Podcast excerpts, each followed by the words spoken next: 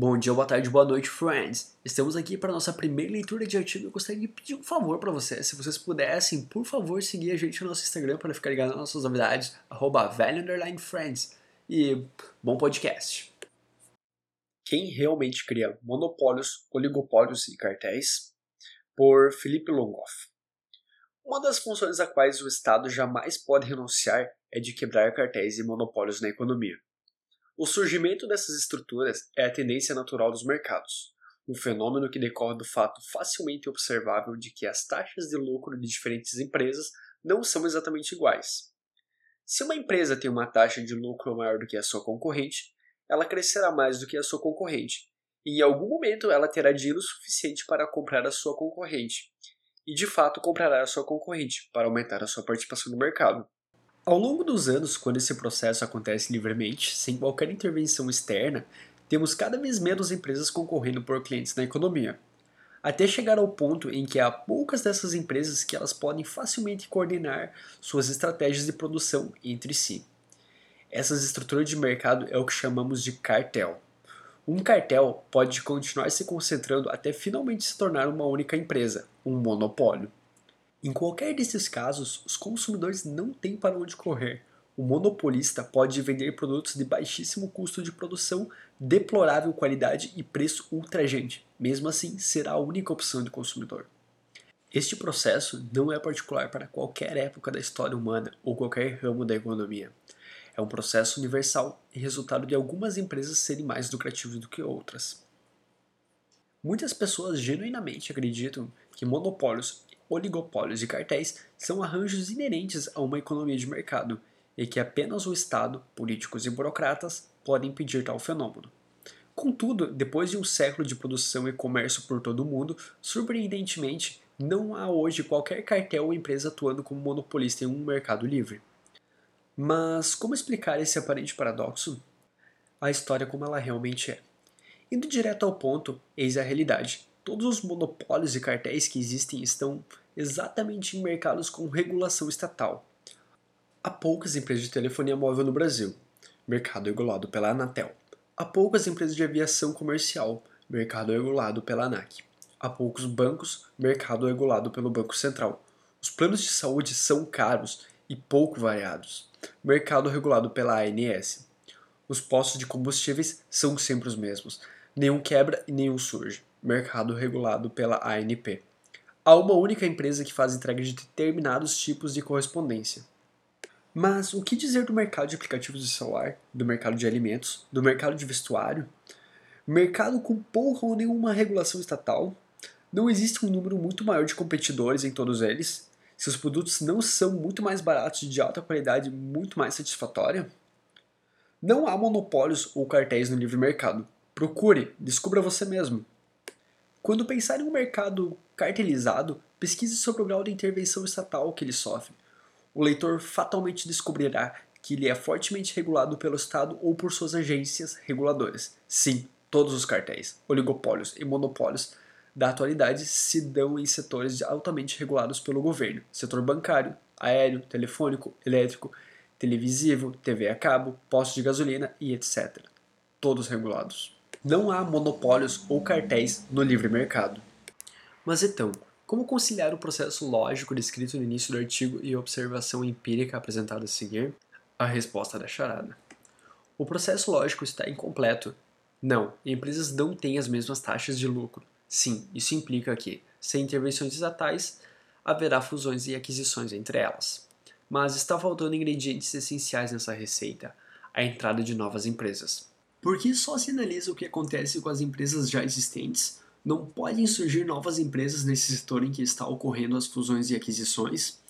Isso não restabeleceria a competição entre os produtores. Sendo assim, vamos tentar entender o que causa a entrada de novas empresas na economia. Há duas condições para que um empreendedor decida investir entrando em um determinado mercado: ter o capital necessário e ter a perspectiva de lucro no negócio. Se essas duas condições estiverem atendidas, então ele abre a sua empresa.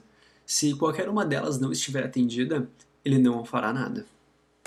Sobre ter o capital para investir, é importante entender que não é necessário que o novo empresário seja qualquer pessoa em particular. Basta que qualquer pessoa tenha um capital suficiente e que esteja procurando boas oportunidades de investimento. Não é importante sabermos de antemão quem é essa pessoa. No Brasil, hoje há mais de 4 trilhões de dinheiro poupado. Isso é dinheiro suficiente para abrir qualquer negócio. As pessoas que pouparam esse dinheiro estão procurando, geralmente por meio de seus bancos, onde investi-lo com bom retorno. Então, em uma economia moderada, encontrar capital para investimentos com perspectiva de lucro não é o problema. Assim, voltemos agora para a segunda condição apresentada. O que poderia determinar a perspectiva de lucro de um negócio? Causa da perspectiva de lucro. Pressupondo que haja uma demanda de consumidores pelo produto em questão, existem aqui também dois fatores principais. O primeiro é o nível de concorrência. Ao abrir uma padaria, o empresário não procura uma região onde há poucas padarias, onde as que existem são muito mal avaliadas pelos moradores ao redor. O mesmo não vale para uma nova academia, uma empresa de telefonia, um escritório de advocacia ou para qualquer negócio. Empreendedores em qualquer área procuram um público mal atendido pelos empreendedores atuais. Afinal, ter poucos concorrentes ou ter concorrentes fracos é sinal de lucro, e é lucro que o empresário está buscando. Agora, vejamos o segundo fator que pode afetar suas perspectivas de lucros: exigências legais.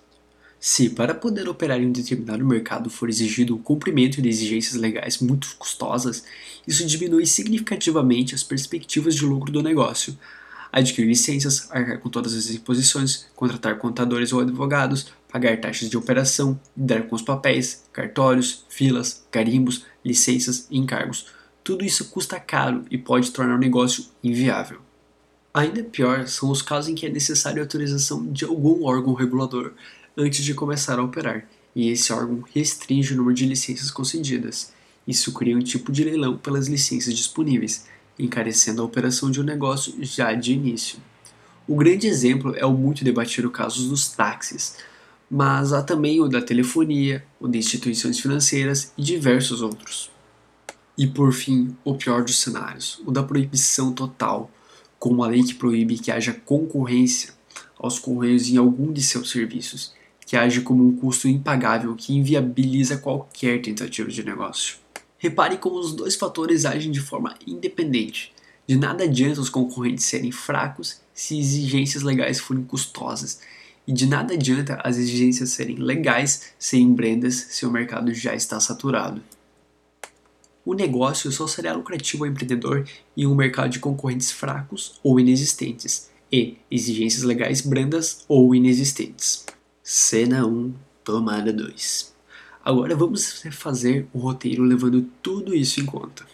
Temos uma situação inicial de um mercado com diversas empresas, cada uma delas com uma lucratividade diferente.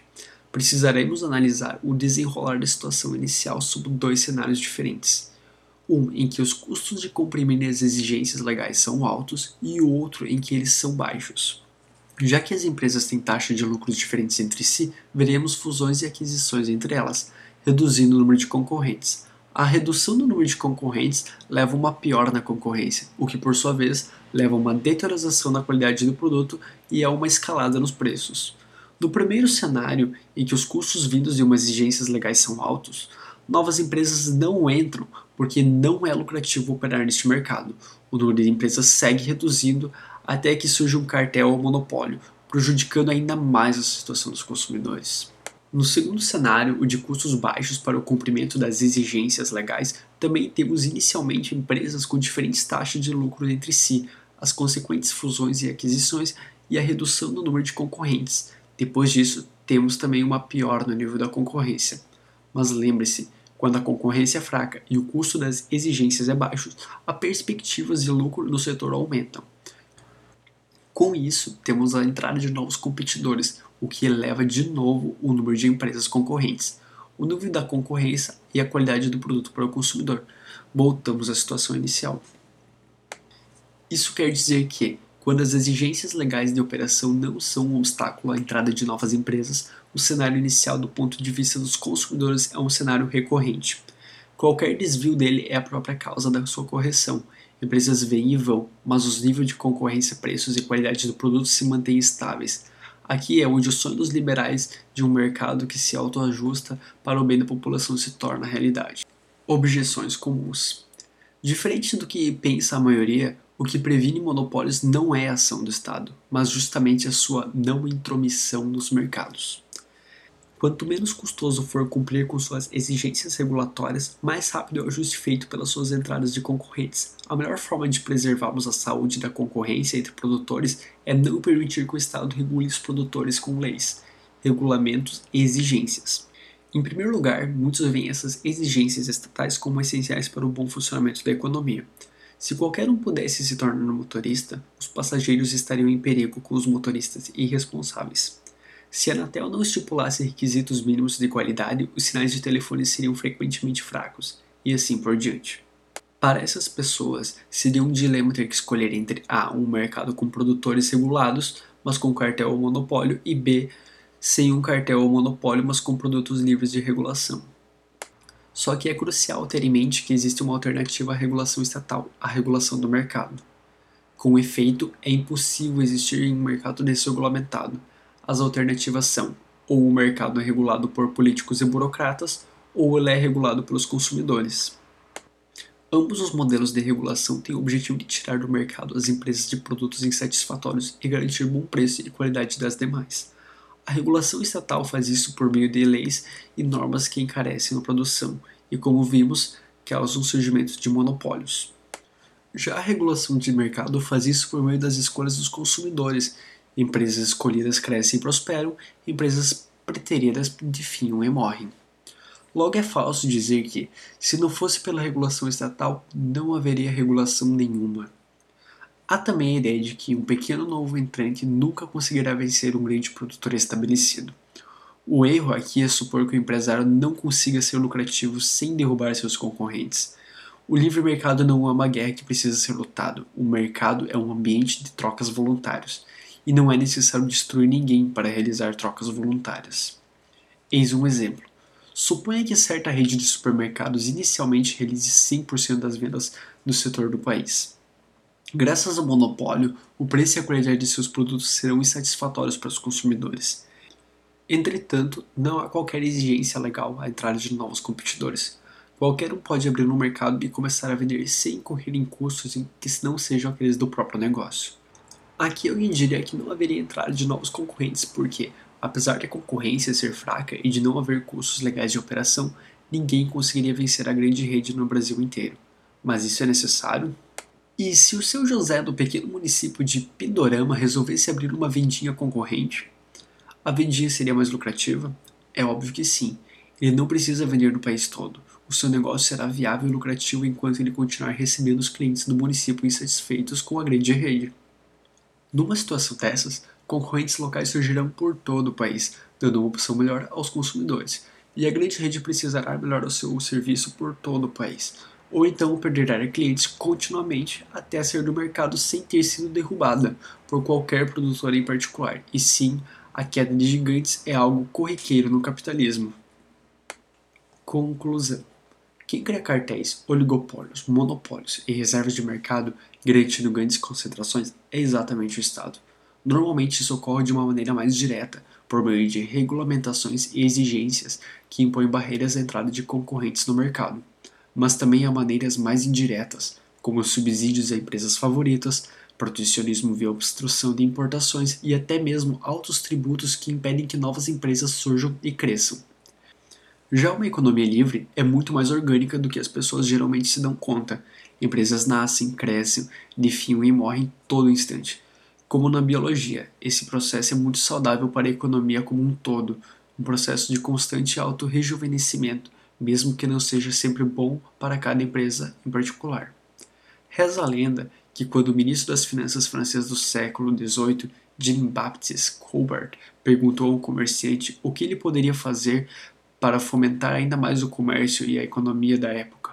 Um deles respondeu: Laissez non faire, ou deixe conosco, ou ainda deixe fazer.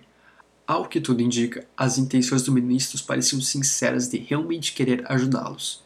Deve ter sido um espanto com a resposta do que o melhor era ele não fazer nada. Muita gente até hoje se surpreende ao descobrir que o caminho do crescimento econômico sustentado depende muito mais do laissez-faire do que mexer, revirar e reordenar. Entender as raízes do monopólio talvez ajude o leitor a perceber isso. Sobre o autor, Felipe Lugoff é formado em Economia pela FEA USP, com especialização em Estatística pela FIA USP. É editor do blog Palavra de Liberdade e presidente da Academia Liberalismo Econômico.